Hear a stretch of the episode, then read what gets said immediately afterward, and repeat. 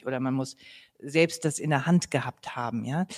Ähm, und das war, ähm, ich fand es ehrlich gesagt, mir war das zu wenig, was, was ich da, äh, also ich dachte, nee, ähm, das ist mir zu wenig, was da, was da hängen bleibt, auch an Reflexionsschlaufen oder auch, äh, dann habe ich so versucht, andere Formate äh, zu machen und die Leute zu integrieren. Kurz, ähm, ich bin am glücklichsten mit Seminaren.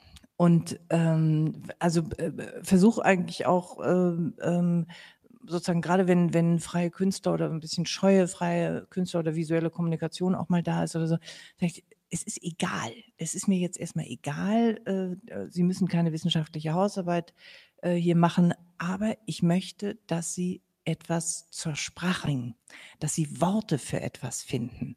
Ähm, und ich bin mir, und das geht manchmal auch, aber auch bei Kunstwissenschaftsstudenten geht das manchmal auch schief. Ne? Das geht manchmal auch, aber auch bei Kunstwissenschaftsstudenten geht das manchmal auch schief. Ne? Und ähm, ich bin aber ziemlich, ehrgeizig darin, dass die sich Mühe geben mit den Worten. Weil das ist nun mal das Medium, mit dem sie sich später auch darstellen müssen. Und ähm, wenn so, weiß nicht, zum Beispiel freie Künstlerinnen anfangen zu schimpfen und sagen, oh nee, und ähm, echt, ich kann das nicht und so, dann können Sie sich vorstellen, was ich, was ich sage. Ihr müsst. Ihr müsst.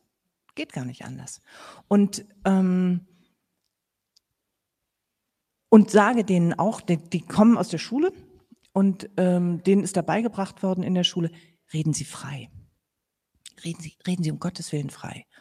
Und hm, ich sage, selbstverständlich können Sie frei reden. Nur, wir haben gar nicht die Kultur, wie zum Beispiel in Amerika oder in London, äh, in, in, in, ähm, im angelsächsischen Raum, dass man von vornherein frei sprechen lernt, und zwar gut frei sprechen lernt, sondern dann kommt es so, ähm, ja, und dann, ähm, also, ähm, dann wollte ich noch sagen, und davon hat doch niemand was.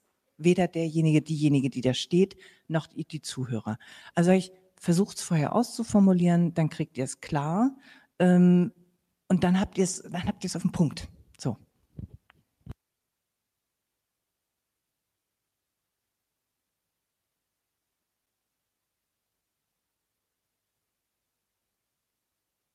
Gibt auch die Möglichkeit. Hä? Doch, fürs Aufnehmen. Und wir können es, weil, also eigentlich war der Deal, die, die Inputs werden äh, aufgezeichnet, die Diskussion muss nicht unbedingt aufgezeichnet werden. Das kann man, äh, ich sage das auch deswegen, weil ich, äh, also ich möchte, äh, weil ich die, die, die Frage der, wie lehren wir, ich bin äh, auch trainiert in Kunstgeschichte. Ich habe das Feld mit, wie sagt man, fliehenden Flaggen sehr früh verlassen. Ich, ich würde sagen, ich bin Theoretikerin der visuellen Kultur. Äh, das werden Sie wahrscheinlich auch alle mehr oder weniger sagen. Ähm, aber es ist auch kein Zufall, dass jemand wie ich an einer, an einer Kunsthochschule landet. Ähm, also ich möchte die Frage der Lehrformate noch mal ein bisschen zur Seite stellen, weil ich nicht sicher bin. Naja, ähm, ich will an eine andere Frage ran. Ich will eigentlich den, den Alexis noch mal bitten zu sagen, was sein, seine Motivation war, euch hier zusammenzusammeln und will daran erinnern, ähm, dass wir ja dieses Symposium machen in einer, ich finde, großen Konfliktsituation mit äh, der Universität, dem Präsidium, vielleicht auch dem Senat. Ähm, und wir in der Situation sitzen, wo wir sagen, die, die seit, es gibt ich, ich würde sagen polemisch, es gibt seit 50 Jahren symbolischen Raubbau an der Kunsthochschule. Ähm, und das äh, hat derart massive Ausmaße erreicht, wie wir regiert werden von Leuten, die das, was hier passieren, sehr wenig respektieren oder verstehen, begreifen. ähm, also es gibt jetzt einen Punkt, wo wir wirklich Konflikt machen, inszenieren, mal schauen, wo uns das hinbringt. Und die Frage, denke ich mir, gerade für Leute, die hier explizit als Wissenschaftlerinnen angestellt sind, nochmal eine prekärere ist. Also das, wir machen das Symposium ja wirklich als Ort der Meinungsfindung, wo es darum geht, auch rauszukriegen, was sind Argumente, was könnte man wollen, was könnte jede Person. Und ich könnte mir vorstellen, dass du einen speziellen Einsatz hast, euch beide eingeladen zu haben und im Rahmen dieses Symposiums zu diskutieren. Da würde ich gerne noch mal hin, weil wenn ich euch zuhöre, mir es schon so scheint, dass Kunsthochschulen, die die über Sprache, Strukturen des Nachdenkens, über ästhetische Produktionen in ihrer Geschichte äh, herstellen, dass Kunsthochschulen wirklich eine andere Herausforderung bieten können und dass wir unter anderem, und ich glaube, das eint uns alle, deswegen auch in Kunsthochschulen sind. Also ich könnte mir vom, also Alexis, warum hast du dieses Panel in diesem Symposium gemacht? klare Frage, klare Antwort. ähm, nein, ich, ich habe mir bewusst Gäste gesucht aus zwei sehr unterschiedlichen Situationen. Und ich glaube, die sind modellhaft, die Situationen, für das, was Kunstgeschichte, Kunstwissenschaft an einer Kunsthochschule grundsätzlich sein kann. Und zwar einmal gibt es die Situation ähm, Dienstleister sozusagen. ich habe ein buntes Spektrum von Fächern vor mir. Alle diese Fächer haben irgendeinen potenziellen Nutzen, dadurch, dass sie mit Kunsttheorie, Kunstgeschichte, ne, Reflexion Verbalisierung ihrer Beobachtung konfrontiert werden. Aber ähm, ich adressiere nicht spezifisch ein eigenes Teilpublikum sozusagen. Ja, das wäre sozusagen die eine Situation, ähnlich wie in Stuttgart. Oder ich habe tatsächlich sozusagen diese Teilpublika mit unterschiedlichen Erwartungen, muss dann natürlich auch damit umgehen, dass ich alle diese Interessen irgendwie unter einen Hut bringe. Ja? Die Ansprüche, die jetzt jemand hat, der am Ende einen Bachelor Kunstwissenschaft macht oder Kunstpädagogik, Lehramt, Gymnasium oder so abschließt oder eben dann äh, Theorie sich abholt aus der künstlerischen oder gestalterischen Praxis. Ähm, also ich glaube, das sind so die beiden Modellsituationen. Und, ähm, äh, und da geht es natürlich, also ich bin gar nicht, also ich habe jetzt nicht so eine Erwartung an ein bestimmtes Ziel oder Ergebnis der Diskussion. Ich will mir eigentlich selber ein Bild machen davon, wie ich mir vorstellen würde, in Zukunft, im Idealfall, ja, äh, mein eigenes Fach sozusagen, wie das seinen Platz da ja, finden könnte. Auch gerade von dem Hintergrund, dass sicherlich äh, die Situation als Wissenschaftler der Kunsthochschule nochmal eine spezielle einen Dreh da reinbringt. Also im Grunde spiegelt ja die, die, die Situation der Kunstwissenschaft hier im Kleinen, ja, den gleichen äh, Kulturunterschied und Interessengegensatz, der im Großen ja, zwischen Kunsthochschule und Universität da ist. Der wird sozusagen ne, in einer Art Rückkopplungsschleife wiederholt er sich innerinstitutionell in gewisser Hinsicht, ja.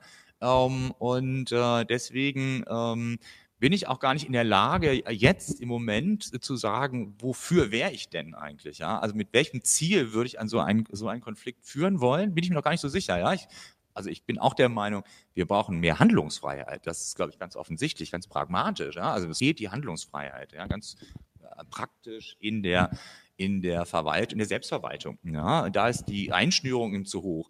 Aber wo genau das Ziel sein soll, bin ich mir selber noch nicht klar. Ja, und deswegen interessiert mich natürlich auch, Kollegen eingeladen zu haben, die an selbstständigen Kunsthochschulen tätig sind. Sozusagen. Vielleicht kann ich gleich was dazu sagen. Ähm, ich habe die Situation in Mainz mitbekommen. Ähm, die Mainzer Kunsthochschule ist ähm, sozusagen Fachbereich auch von, von der Universität, von dieser riesigen Universität. Und äh, die haben immer wieder überlegt, sozusagen autonom zu werden, sich komplett loszulösen. Ich glaube, dass das ein gefährlicher Weg ist. Und zwar aus einem einzigen Grund. Oder aus verschiedenen Gründen. Aber ein Grund ist, sollte man so eine Kunsthochschule rausbrechen aus so einem Gesamtgefüge, dann kriegt man einen notwendig äh, per Gesetz vorgeschrieben, einen riesigen Verwaltungsapparat, den man aufbauen muss, einen eigenen Verwaltungsapparat und kriegt da so einen, so einen Wasserkopf und der wird immer größer, es lässt sich unheimlich schwer äh, kontrollieren.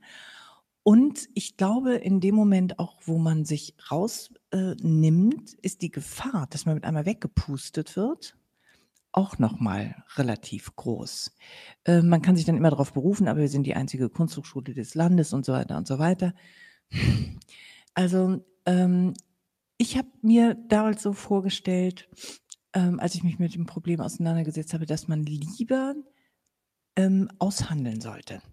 Dass man lieber nochmal klar machen sollte der Universität, hört mal Leute, dann denken wir uns mal weg. Was wäre denn dann?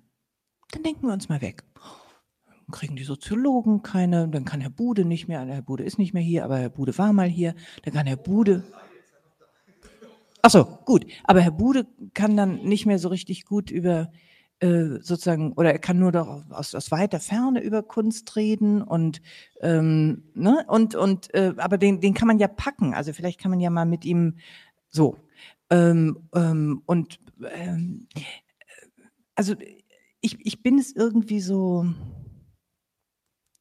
ich bin es fast so leid, äh, immer wieder aus, aus der Defensive heraus argumentieren zu müssen. Ja, ähm, das war schon damals so, als man anfing, äh, sich mit Geisteswissenschaften, also Geisteswissenschaften zu studieren. Äh, man war immer sozusagen die Überflüssigen. Wir waren immer die Überflüssigen. Ja, gut, dann streifen wir uns doch mal weg. Und stellen wir uns eine Welt vor, die keine Kunstwissenschaften mehr hat, die keine Literaturwissenschaften mehr hat, die keine und so weiter und so weiter, die auch keine Kunst mehr hat, die niemanden mehr hat, der qualifiziert über Kunst reden kann und beibringt, über Kunst zu reden. Ähm, und am Ernst, äh, im Ernst ist es ja ähm, so, dass die Kunstwissenschaft die Kunst, aber auch die Kunst die Kunstwissenschaft braucht. Also wir brauchen uns gegenseitig. Das ist ein, eine Interdependenz, ja. Und ich glaube, das sollte man mal klar machen. Und ich finde, man kann den, weiß ich, was Sie hier haben, ähm, ähm, ähm den, den Naturwissenschaftlern oder was, Betriebswirtschaftlern, was wir alles haben, dann gut, streichen wir weg. Dann gibt es auch in zehn Jahren kein Feuilleton mehr. Macht nichts. Das ist denen nicht wurscht. Das glaube ich nicht. Ich glaube, ich glaube, dass man, aber ich glaube, dass man genau diese Diskussion führen muss und immer und immer wieder führen muss. Ich würde gerne da noch mal was ähm, dazu ergänzen. Ich fand es gut, äh, wie du das gesagt hast, dass du mm, sagst, es ist ein zweischneidiges Schwert, sich selbstständig zu machen. Denn ich glaube, wenn man heute äh, guckt, in welcher Situation die Kunst ist, dann ist sie bedroht. Und zwar die Freiheit der Kunst ist bedroht. Wir haben das letztes Jahr hier alle in Kassel miterlebt, wie dieser völlig inkompetente Aufsichtsrat ähm, versucht hat, da äh, hineinzupfuschen. Und ich habe als Intellektueller zum ersten Mal mich dort zu Wort gemeldet. Ich habe ein Interview in der HNA gegeben, was große Resonanz auslöste. Und wir haben auch dann in Stuttgart mit Hans Christ und Iris Dressler vom Württembergischen Kunstverein einen öffentlichen Brief lanciert, der von 100 Intellektuellen unterzeichnet worden ist. Ich würde sagen, wir müssen aufpassen, äh, wir müssen solidarisch werden, wir müssen eine Solidargemeinschaft bilden. Und das bedeutet, dass wir relativ früh Kenntnis bekommen müssen von Problemen andererorts. Und dann müssen angesehene Intellektueller unserer Gesellschaft entsprechende Warnbriefe schreiben. Also wir hatten vorhin das Beispiel Osnabrück, da habe ich einen Brief hingeschrieben, habe gesagt, das könnt ihr nicht machen, aber das war offenbar zu spät. Also wir müssen das frühzeitig zur Kenntnis bekommen. Und ich sage es mal so, ähm, ich habe eine Doktorarbeit betreut über den Zustand der Kunsterziehung in den deutschen Ländern. Die zeigt ganz deutlich auf, dass ein massiver Stundenabbau in den letzten 20 Jahren in den Fächern stattgefunden hat, zugunsten der sogenannten MINT-Fächer, also Mathematik, Informatik, Naturwissenschaften, Technik. Ich habe immer wieder dagegen argumentiert und habe gesagt, es ist eine Vereinseitigung der Persönlichkeitsbildung und habe auch versucht, wissenschaftlich dafür zu argumentieren, warum es eben wichtig ist, ästhetische Bildung auch als Teil der Persönlichkeitsbildung einer Gesellschaft zu haben. Und da müssen wir eben aufpassen. Und ich glaube eben, man kann ähm, eine kleine Einheit relativ schneller zumachen als eine große Einheit. Also zum Beispiel, es ist einfach, wenn ich mir vorstelle, ihr seid jetzt hier wirklich autonom als eine kleine Hochschule, dann kann man euch eher den Saft abdrehen als der Universität Kassel. Also die Universität Kassel, die macht keiner so schnell zu. Also auf der anderen Seite ist eben das große Problem, eine Solidarität in Deutschland aufzubauen, die eine politische Solidarität ist, wo die Leute auch ihre Stimme erheben zu, zugunsten anderer und zwar relativ frühzeitig. Und also so wie ich das jetzt bei euch verstehe, ist das hier schon notwendig irgendwie. Der Fall ist schon eingetreten. Also wir müssten eigentlich jetzt unsere Stimme erheben äh, für die äh, Renovierung der Kunsthochschule Kassel. Und äh, für die Zustände, die hier unherrschen. Ja? Also nur mal zum Vergleich. Wir, wir haben, ihr habt auch etwa 900 Studierende hier. Ne? Ja, äh, wir auch. Ja, aber wir haben ein Etat von 12 Millionen. Ja, also mit den Zahlen könnte man ins Gespräch gehen. Ne? Was? Ja, ich weiß, ich weiß, ich weiß. Nur mal, also die Zahl 12 Millionen, die solltet ihr mal anpeilen. Ne? Ja. Kennen wir gleich noch. ne, ich sag's nochmal. Ne?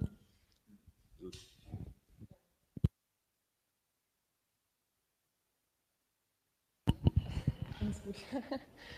Ja, ich äh, dachte, ich äh, richte nochmal die Brille kurz auf die Kunstwissenschaften selbst. Also ich bin auch Kunstwissenschaftsstudentin hier und ähm, mir ist gerade so ein bisschen aufgegangen, auch in diesem ganzen Autonomie-Diskurs, äh, dass wir Studenten der Kunstwissenschaft eigentlich auch so eine Art Zwischenwesen darstellen. Also wenn ich mich am Hoppla bewege, also am Hauptcampus und äh, also ich habe im Bachelor studiert, bin jetzt im Master und im Bachelor haben wir ja neben, was wir dann am äh, Hauptcampus äh, äh, besuchen. Und äh, wenn man dort dann sagt, ich studiere Kunstwissenschaft äh, äh, im Hauptfach, ähm, natürlich kommen dann oft die Fragen, was macht man damit? Und ach so, du, du studierst ja Kunst. Ne? Das passiert ganz oft. Ne? Du machst ja irgendwas Praktisches dieses Missverständnis. Und gleichermaßen, wenn ich hier in der Kunsthochschule bin, natürlich, die Kunstwissenschaftler sitzen sehr viel in der Bibliothek, sehr, lesen sehr viel und es sind immer diejenigen, die über Kunst sprechen, aber die nie an den Prozessen, wie Kunst gemacht wird, beteiligt sind. Also das ist so der allgemeine Ruf oder das äh, die Situation, in der ich mich oft fühle. Ne? Also ja, in dieser und ich finde deswegen ist eigentlich die Kunstwissenschaft also einerseits ein gutes Symbol dafür für diese für dieses Missverständnis zwischen Camp Campus und Kunsthochschule, also im praktischen Alltag. Ähm, aber vielleicht, das kam mir gerade, könnte es auch eine Chance sein, ähm, Hoppla, ähm, also den Hauptcampus und die Kunsthochschule besser zu vernetzen. Ähm, also wenn man zum Beispiel, äh, wenn es einem gelingen würde, die Kunstwissenschaften äh, in der Lehre zum Beispiel mehr mit den praktischen Studien äh, Studiengängen zu vernetzen, tragen die das vielleicht auch weiter in ihrem Studium, wenn sie sich am Hoppla bewegen. Also da fehlen so ein paar Bausteine, einfach nur mal, um, um den Fokus zurückzulenken auf die Kunstwissenschaft an einer Kunsthochschule und ähm, was das für Vorteile hätte, auch aus Perspektive der Kunstwissenschaft. Natürlich haben natürlich auch die praktischen Künstler oder Designer, wenn sie in die Vorlesung gehen, haben davon einen riesen Mehrwert, aber Sie haben ja gesagt, die Kunstwissenschaften brauchen die Kunst auch. Und aber da glaube ich, da fehlt irgendeine Brücke. Äh, und wenn man die wahrscheinlich herstellen würde, dann ähm, würde ich mich vielleicht auch mehr mit anderen Studiengängen identifizieren. Ich wäre mehr eingebunden oder ähm, hätte auch mehr praktische Erfahrung, zum Beispiel auch über zeitgenössische Kunst zu sprechen. Also ich muss das sagen, mein Interesse liegt mehr in dem historischen Bereich, aber ähm, ich glaube, da fehlen manche, manche Brücken einfach, um das generell äh, auszubauen. Genau. Schönen guten Tag. Ich bin gerade noch zugekommen. Äh, wie war denn das eigentlich früher, die Vernetzung von Praxis und Theorie in der Kunstuni? Wir hatten ja vorhin schon ein Panel gehabt. Würde mich mal interessieren, gab es da Veränderungen? Weil die Gesamthochschule Kassel ja für Interdisziplinarität stand immer. Und das hat sich ja verengt. Mich würde das einfach mal historisch ein bisschen interessieren. Danke. Ich kann es ganz knapp zusammenfassen, soweit ich es ähm, erfahren habe. Aber als, also der Studiengang heißt überhaupt deshalb Kunstwissenschaft und nicht Kunstgeschichte, weil er ursprünglich als inter, also interdisziplinärer Studiengang angelegt worden ist. Und das schloss ein, dass da ein, da war eigentlich nur ein, eine Professur Kunstgeschichte, eine war Kunsttheorie, Ästhetik und eine war ähm, Kunstsoziologie oder Psychologie sogar, ne? Kunstpsychologie. Oder es gab beides, ne? Psychologie. Also das kommt sozusagen aus einer äh, Reformkonzeption in den 60er Jahren, wo man sich so vorstellt, ja, dass da quasi in einem äh, Rahmen, ne, äh, ganz unterschiedliche Disziplinen, die aber alle auf Kunst, also auf die Reflexion von Kunst im meisten Sinne ne, fokussiert sind, sich ähm, äh, sich da sozusagen treffen oder irgendwie kooperieren.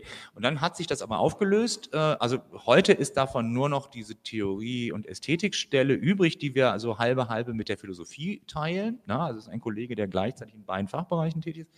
Ähm, das ist sozusagen der letzte Rest noch von dieser Struktur, ähm, ja, gegenüber dem Zustand in den 60er Jahren unendlich viel größer ist. Also viele von den Desiderata, von den Wünschen, die man damals nur befriedigen konnte, indem man sich einen Kunstpsychologen oder einen Kunstsoziologen ins Haus holt, die leistet das Fach heute selbst. Ja, wenn ich an Ihr Lehrprogramm denke, was Sie gerade vorgetragen haben, ja, dann ist ganz klar, dass viele dieser, ne, dass das ist mittlerweile in das Fach selbst inkorporiert, diese Inter, ja, wie auch immer. Aber jedenfalls ist es nicht mehr erforderlich, dass ich das von außen quasi ne, zusammenschnüren muss, sondern das kommt eigentlich von innen heraus eher jetzt sozusagen. Und so erkläre ich mir, warum man an diesem Reformmodell von damals letztlich nicht festgehalten hat. Also ähm, zweierlei. Ähm, Nochmal zu, der, zu dem offensiver Auftreten. Also ich glaube wirklich, dass man, dass man ähm, klar solidarisch. Wir, sind Oldschool. Solidarisch ist völlig out, ja. Solidarisch sein ist out. Brauchen wir uns bloß ein bisschen. Ne? Aber ich glaube, wir müssen auch, wir müssen auch mehr in die Offensive gehen und ähm, ähm, zum Beispiel gäbe es keine Kunstwissenschaftler mehr, dann könnte man ja auch die ähm, Wilhelmshöhe, die Galerie zumachen. Ne? Da gibt es keine Ausstellung mehr. Das könnte man zum Beispiel mal ins Feld führen. Und dann können Sie als Kunstwissenschaftler und Kunstwissenschaftlerinnen etwas, was so gut wie niemand kann. Sie können hinsehen. Sie können hinsehen und dafür Worte finden. Und glauben Sie mir, je länger Sie das machen, desto besser können sie hinsehen. Und desto mehr können sie auf Dinge aufmerksam, äh, machen, wo andere Leute, oh, das habe ich jetzt aber noch gar nicht gesehen. Ne? Und ich glaube auch, dass man wirklich ähm, nochmal die Auseinandersetzung suchen müsste ähm, mit, mit ähm, Kolleginnen und Kollegen, die aus anderen Fachbereichen kommen und auf ihre Weise über Kunst reden. Äh, weil das Problem ist, viele glauben, über Kunst reden zu können. Können sie auch. Können sie auch machen. Nur die Kunstwissenschaft, nur die Kunstwissenschaft kann es auf eine ganz besondere Weise. Und die muss man immer wieder sichtbar machen und sehr, sehr offensiv vertreten. Und äh, ich möchte keine, ich möchte, ich glaube, ich möchte nicht so gerne ähm, ähm, dass äh, Philosophen oder nur Betrie oder oder plötzlich Betriebswirtschaftler äh, äh, Kassel Wilhelmshöhe oder oder die Dokumenta kuratieren, ja, äh, sondern was ich was ich mir gut vorstellen kann, ist, dass man das gemeinsam macht und dass man das kontrovers macht, aber ähm, sozusagen dieses Spezifikum, dieses Spezifikum äh, Kunstwissenschaft, was wir da lernen, das wirklich, glauben Sie mir, vertreten Sie ab heute, bis Sie tot umfallen. Ja, ja, du hast das Mikro. Hier, aber nicht gemeldet. Ach so, okay. Ja. Jetzt ist an. Ja, erstmal herzlichen Dank. Ähm, mein Name ist Tanja Wetzel. Ich bin hier die Kunstpädagoge. Das ist immer so die sozusagen die Figur, die dann dafür steht, für das teilweise eben auch für das Elend, für mehrere Seiten. Ich würde aber gerne nochmal anknüpfen. Ich glaube hier, die, die Situation in Kassel ist nicht die, dass die Kunstwissenschaft weggestrichen wird, aber da kannst du mich gerne ergänzen oder korrigieren, sondern dass eher die Tendenz ist, also eigentlich ist die Kunstwissenschaft und die Kunstpädagogik sind so auch in dieser Weise für die Studierenden, aber für uns selber auch so Zwitterwesen. Also wir sind mit einem Fach oder mehreren Fächern an der Universität, wir sind modularisiert, wir sind aber eigentlich angesiedelt an der Kunsthochschule und und ich halte das auch für ein ganz, ganz wichtiges Prinzip, dass wir hier sind und dass wir nicht an der Uni sind. Und das Ergebnis wäre eher, dass man sagen würde, dann nehmen wir doch die Kunstpädagogik und die, ähm, und die Kunstwissenschaft an die Uni. Das lässt sich ganz wunderbar einsortieren. Also wir müssen eher dafür kämpfen, zu sagen, es ist gerade gut, dass sich auch vielleicht so unterschiedliche Systeme, die sich letztlich ja auch in den unterschiedlichen ähm, äh, Kulturen widerspiegeln und dem anderen Denken auch. Aber dass es gerade gut ist, das irgendwie zusammenzubringen, auch wenn es immer mal knautscht im Gebälk. Also deshalb, das, die Gefahr sehe ich nicht, dass es keine Kunstwissenschaftler mehr gibt oder keine, äh, und, und ich glaube, damit kann man auch nicht kommen, sondern eher die Frage, wie können wir vermitteln, dass man das ähm, eben auch als etwas, etwas wertschätzt, dass es nicht einfach so einfach ist, wie vielleicht, wenn es an der Universität alles integriert wäre.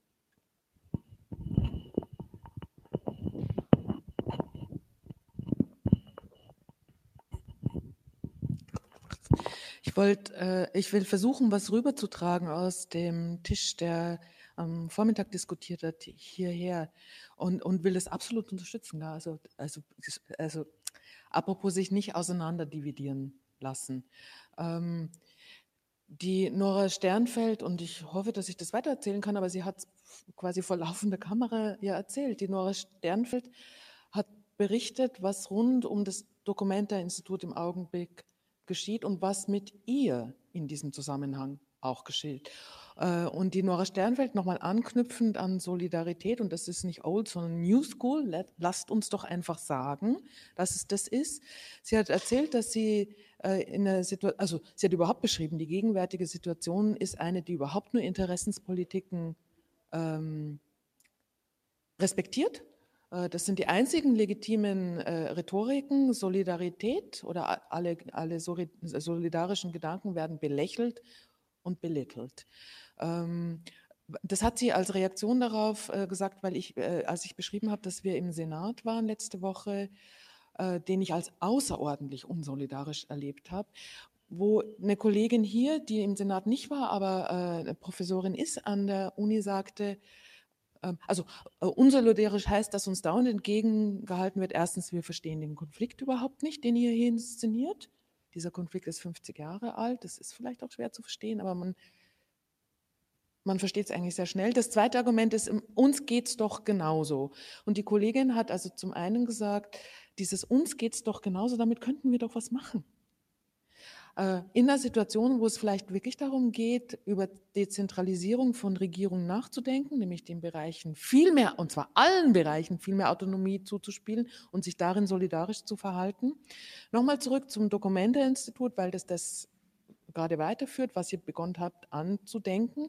Es ist so, dass diese ganzen Bereiche bereits imaginiert, also der Bereich, für den wir uns lange, lange ausgebildet haben und ihr das gerade tut, ähm, beansprucht wird von anderen, die ihn regieren wollen. Also das Documenta-Institut wird konzipiert, gemacht, reklamiert, unter anderem eben der Präsident ist ein Forstwirt, der Planer, der für uns auch zuständig ist, ist ein Wirtschaftswissenschaftler, die drei Professuren, die entstehen, werden reklamiert von der Soziologie, der Literaturwissenschaft und der Architektur. Und in all dem, sagt Nora Sternfeld, wird ihr auch noch zugemutet, dass sie sich interessensgeleitet unsolidarisch mit dem Ort, an dem sie arbeitet, der Kunsthochschule, verhält und zustimmt dass die eine, dass Überlegungen gibt, dass diese eine Professur, die hier im Spiel ist, und es geht die ganze Zeit auch um künstlerische Forschung, diese Frage, dass die der Kunsthochschule weggenommen wird, dem Documenta-Institut zugeteilt und man sagt, das macht, das ist die Kunst, künstlerische Forschung. Also, um es kurz zu machen, sie hat vorhin eine Situation geschildert, wo quasi defaultmäßig davon ausgegangen wird, dass sie sich unsolidarisch verhält. Und sie hat gesagt, kommt nicht in Frage. Und sie hat eine andere Situation beschrieben, wo die, die, die, die Expertise, also wo man sich vorstellen sollte, ich meine, Documenta-Institut ohne die anwesende Kunsthochschule samt aller ihrer Kunstpädagoginnen, Kunstwissenschaftlerinnen, Künstlerinnen und Gestalterinnen konzipieren das nicht quasi an ihrem Ort, sondern das machen andere.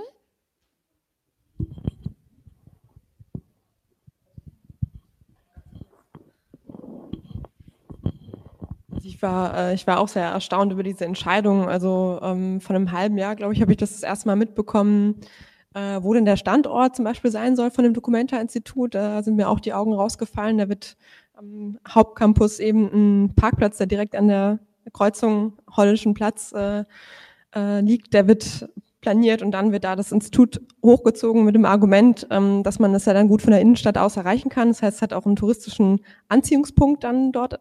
Ähm, äh, wird es dort haben. Dann ist da auch noch der, die äh, Geisteswissenschaften, ne, zum Beispiel die Soziologie, ist da auch in der Nähe, natürlich im Hauptcampus. Das sind alles die Argumente. Und dazu hat man, kann man eben nur städtisches Gelände für dieses Dokumenta-Institut verwenden und davon hat man eben nicht mehr so viel Freies. Und das war eben das Gelände, was übrig blieb. Aber ähm, alle diese Argumente konnten mich eigentlich nicht. Äh, ähm, alle diese Argumente äh, konnte ich ehrlich gesagt, die haben mich nicht beruhigt, weil ähm, wir gerade in den letzten Semestern machen wir in der Kunstwissenschaft sehr viel zur Geschichte der Dokumenta, ähm, äh, zum Beispiel auch die VR-Rekonstruktion von Herrn Hempken, der versucht, die erste Dokumenta zu rekonstruieren, was eine sehr innovative Geste auch ist, dass die Kunstwissenschaften mit der Digitalisierung mitgehen. Ähm, äh, und also wir betreiben da ganz viel Forschung und äh, viele Kunstwissenschaftsstudenten, einige arbeiten auch im Dokumentararchiv. Wir hatten auch mit Frau Sternfeld letztes Semester ein ganz tolles Seminar, wo wir ins Dokumentararchiv gegangen sind und uns damit beschäftigt haben, mit dem Thema, sowohl als auch mit der Institution Archiv. Also wir machen so viel zu dem Thema, müssen dann erfahren, dass dieses Institut am Hoppler angesiedelt wird ähm, und eben also von den Professuren her eine ganz andere Ausrichtung erfährt und äh, dann betreiben wir weiterhin eigentlich äh, isolierte Forschung. Also wir werden weiterhin hier diesen Betrieb haben, der sich mit der Dokumenta beschäftigt, aber die Hürde dann in dieses Dokumenta-Institut zu gehen äh, ähm, oder also das zu vernetzen, es bleibt noch immer da, weil also diese Standortfrage und auch die Professuren, also es war für mich einfach nicht nachvollziehbar und da fühlt man sich halt nicht mitgedacht und das hat wahrscheinlich auch damit was zu tun, dass wir als, Kunstwissenschaften unter anderem als Teil der Kunsthochschule äh, nicht präsent genug machen, dass wir da offensiver sein müssten oder so. Also das hat mich einfach sehr stark irritiert. Ja.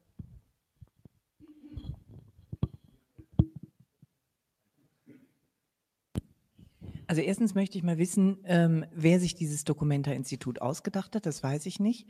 Ähm, mit welchen Gründen?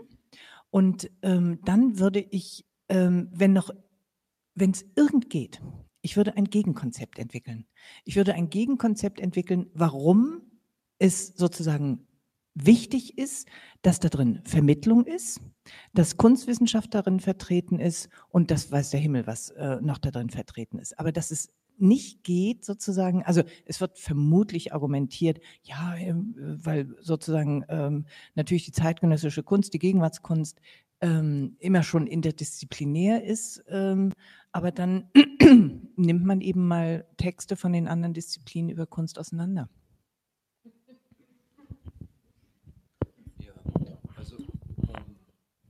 Das ist natürlich immer schwierig. Ich weiß jetzt auch gar nicht genau, wo ist das ein, ein Projekt von der Uni oder Geschichte. Also, also ich, kann, ich weiß nicht, ob ich das in einem Satz zusammenfassen kann, aber ähm, schon die Zahl der Beteiligten macht deutlich, welche Interessenkollision äh, oder Hintergründe das hat. Also das ist die Stadt Kassel, die das vor allem als eine Chance zum Standortmarketing sieht. Die möchte dieses Label Documenta sozusagen stärker nutzen und wachhalten, auch zwischen den Ausstellungen. Dann ist es die, äh, das Land ähm, und dann ist es die Universität. Die äh, Universität hat vor allem das Problem, dass sie relativ forschungsschwach ist und gerne äh, Gelegenheiten sucht, um sich da zu profilieren und sich erhofft, hier so eine Art Forschungsleuchtturm ja, zu schaffen, der, ähm, ja, der dann sozusagen sogar ausgekoppelt werden kann. Also äh, die Zukunftsvision ist, glaube ich, sogar ein außeruniversitäres Forschungszentrum am Ende, ja, daraus werden zu lassen. Also das ist jetzt so Princeton-Niveau, ja, da sind wir, glaube ich, noch sehr weit von entfernt. Aber ich glaube, das ist so die Vision, auf der, und man sieht schon, da sind sehr unterschiedliche, divergierende, ähm, aber auch recht äußerliche ähm, ähm, Intentionen ne, verkoppelt. Also weil, weil viele Akteure eigentlich nur Prestige, also nur die Chance sehen, daraus Prestige zu schürfen ne? und nicht eigentlich bereit sind, ich glaube, darunter leidet auch Frau Sternfeld so, äh, sich inhaltlich auf die Frage einzulassen, was könnte das denn sein? Was könnte, ich, ich kann mir das sehr gut vorstellen, dass es das interdisziplinär sein sollte, müsste unbedingt, ja? aber wenn man nicht bereit ist, über Inhalte zu reden, sondern eigentlich nur Ressourcenkämpfe äh, durchsteht und ansonsten hofft, dass man damit Prestige äh, äh, scheffeln kann, dann äh, kann man, dann ist auch das Problem, selbst also ich finde es total gute Idee, ein Gegenkonzept zu entwerfen. Ich befürchte nur, dass es ein bisschen an dieser Art von technokratischem Pragmatismus abprallt, ja, irgendwie, die mit dem man es da zu tun hat. Also das ist vielleicht so etwa die Situation, die sich meiner Meinung nach darstellt.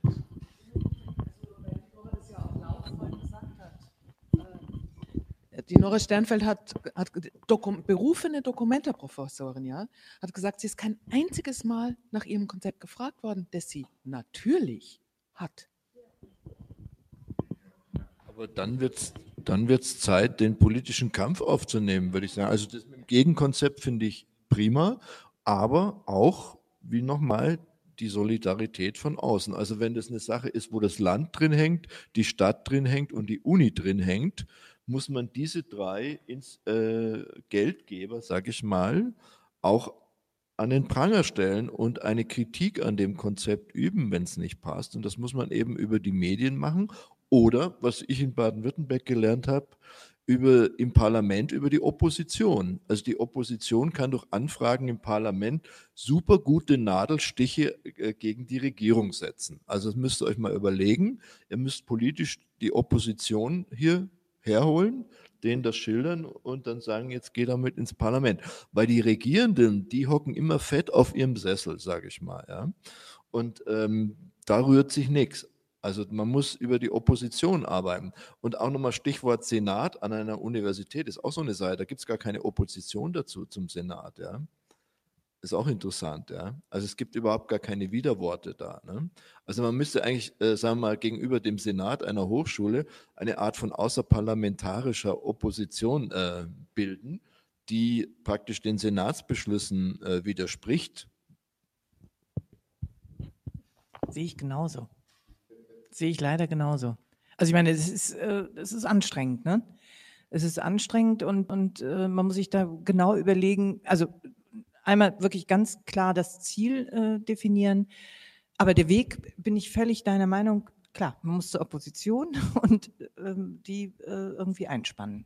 Und, und, man braucht äh, hoch angesehene, renommierte Intellektuelle in Deutschland, die bereit sind, für was ihre Stimme zu erheben und es auch öffentlich zu machen.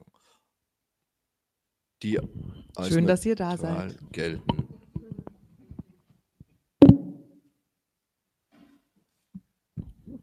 Also zu der konkreten politischen Lage, ich, das ist nochmal besonders heikel oder tückisch hier, weil die Stadt Kassel ist, da ist sozusagen die Regierungsmehrheit SPD, auf Landesebene CDU mit Grünen. Das heißt, die verschiedenen Parteien sind untereinander so verhakt, dass es eigentlich keine Opposition gibt. Außer einer, mit der man es, glaube ich, nicht aufnehmen möchte, nämlich die AfD. Äh, außerdem, wenn ich die Prognosen für die nächste Landtagswahl sehe, befürchte ich beinahe, dass alle diese Parteien, die ein bisschen in der Opposition sind und die AfD an der Regierung, so wie es aussieht. Das, ist, das, ist, äh, das wird dann noch wesentlich verschärft gegenüber dem Problem, die wir jetzt haben. Oh, ich weiß nicht genau. Gibt es die, gibt's die noch?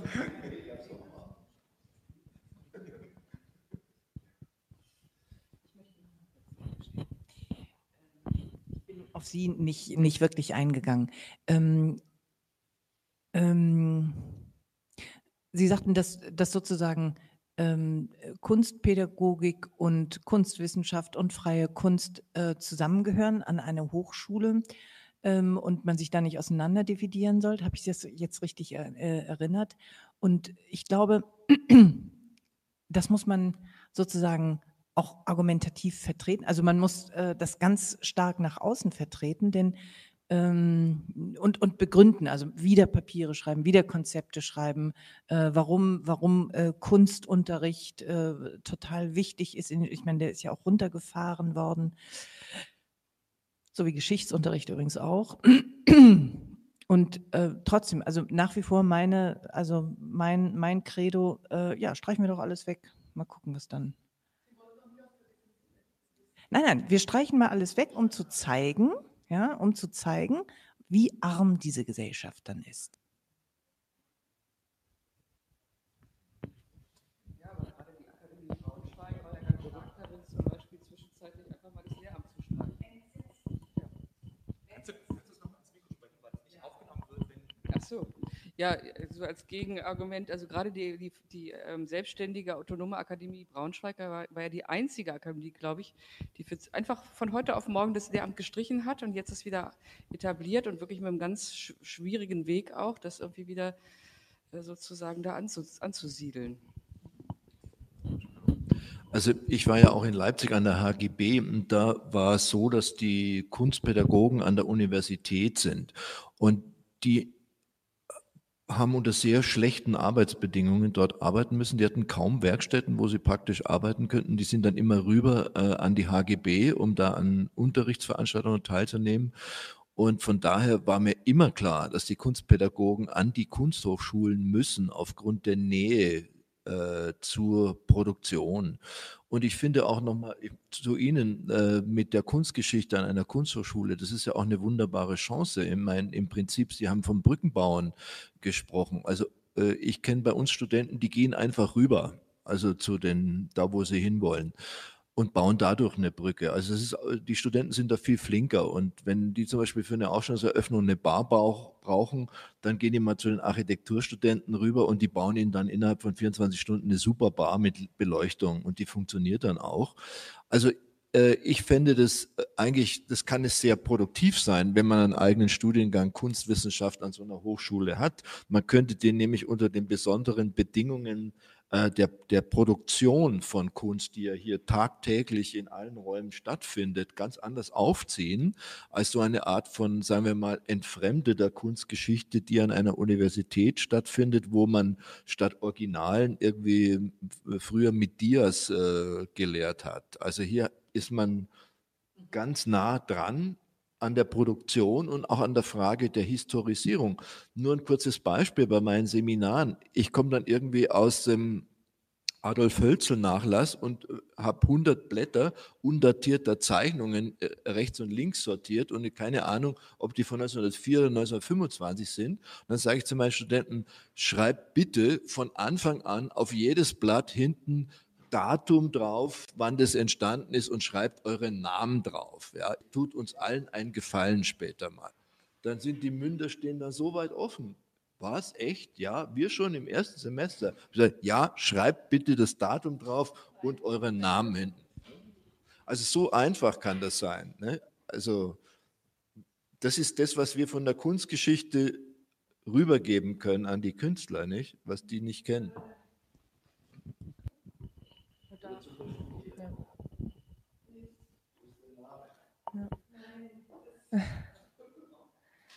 Also um da nochmal ganz kurz darauf zu antworten. Also natürlich klar, Eigeninitiative gehört da ganz klar dazu, dass man sich traut, aus seiner Comfortzone rauszugehen äh, und mit anderen Fachbereichen äh, zu kooperieren oder was Eigenes zu entwickeln, wo man Risiko eingeht. Es könnte vielleicht nicht klappen oder man hat ganz viele Konflikte, weil man eben unterschiedliche Herangehensweisen hat oder so, ist völlig klar. Ähm, äh, dazu äh, fallen mir aber noch viele praktische Hindernisse ein. Also wir haben zum Beispiel als Kunstwissenschaften hier, das wird öfters bemängelt, äh, jetzt nicht das Format einer Klasse oder wir haben auch keinen eigenen Raum. Also wir haben einen Seminarraum, in dem alle Veranstaltungen stattfinden und wir nutzen einen Hörsaal. Ähm, und deswegen haben wir zum Beispiel ganz praktisch gesehen beim Rundgang gar nicht die Chance, eine eigene Bar aufzubauen. Ne? Also auch andere Studiengänge zu uns einzuladen, uns kennenzulernen. Äh, und also sich vielleicht, also wir haben unsere Etage mit dem Flur, wo dann mal Poster aufgehangen werden, da steht eine Vitrine mit einer Forschung, die ein Seminar gemacht hat oder so. Das ist immer ganz nett, dass es überhaupt sichtbar wird, was wir machen. Aber in den dritten Stock bei uns kommt halt niemand eigentlich. Also außer wir vielleicht also wir haben auch eine Absolventenfeier, aber die wird eigentlich auch eher nur von uns besucht und wenn dann auch nur von ganz wenigen. Also ich will mich jetzt nicht komplett rechtfertigen und sagen, okay, äh, äh, wir haben überhaupt keine Chance, in Kooperation zu gehen. Es gehört die eigene Initiative dazu und die fehlt ganz oft. Das sage ich auch ganz ehrlich, aber ähm, vor allem diese, äh, der, diese fehlende Möglichkeit, sich äh, einfach als Gruppe, die sich identifiziert als Kunstwissenschaftler, die dann auch dieses Selbstverständnis hat, ich kann mich äh, äh, wehren, äh, ich kann äh, mich behaupten und sagen, warum die Kunstwissenschaft wichtig ist. Und ich behaupte mich auch im Kontext der Kunsthochschule und zeige mich äh, in dieser Gemeinschaft. Das fehlt bei uns total. Und das hat auch unter anderem auch damit was zu tun, dass wir im Bachelor auch diesen Kombi-Bachelor haben, dass wir eben immer zwischen den Standorten hin und her wandeln.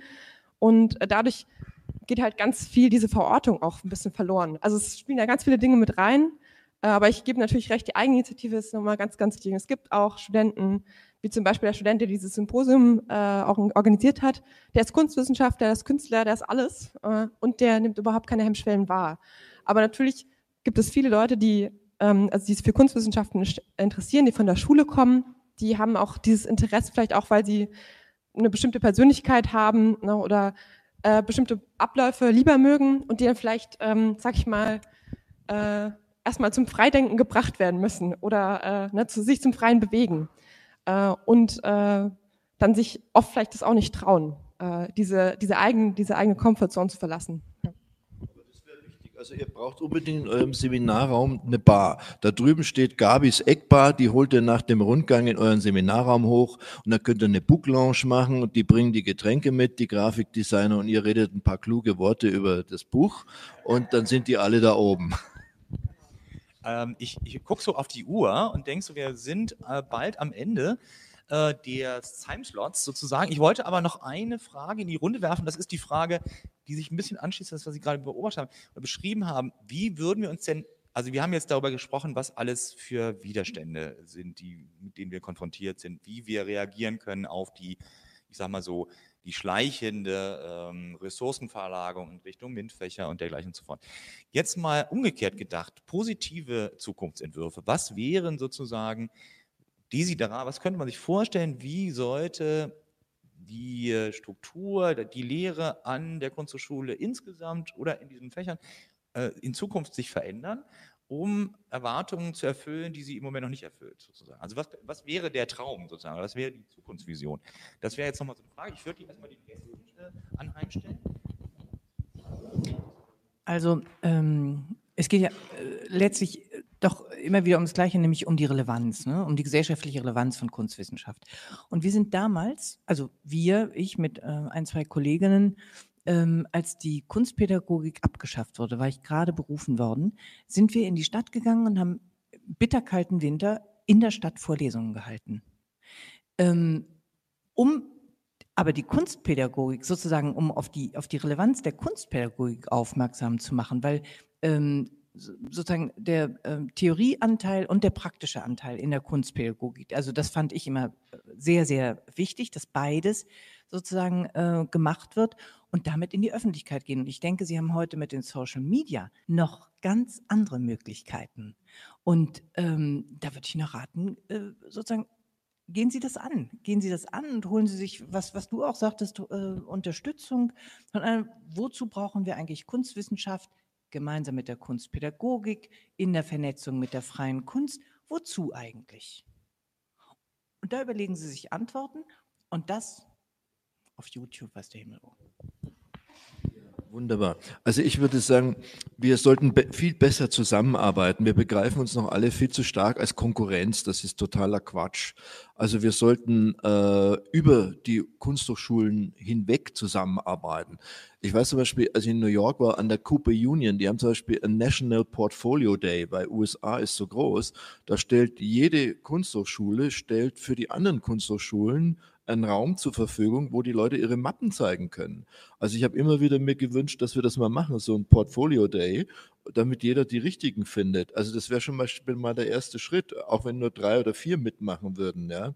Aber ich meine, dieses äh, Rausgehen aus dem Gehäuse und mit den anderen zusammenzuarbeiten, unter dem Bewusstsein, dass wir alle in unserer Existenz bedroht sind. Und das sage ich mit voll unterstrichenem und zwei Ausrufezeichen wie gesagt, wenn äh, die AfD noch mehr äh, Prozente kriegt, wir müssen uns jetzt schon rechtfertigen, warum wir Stipendien für äh, nicht deutsche äh, Studierende vergeben.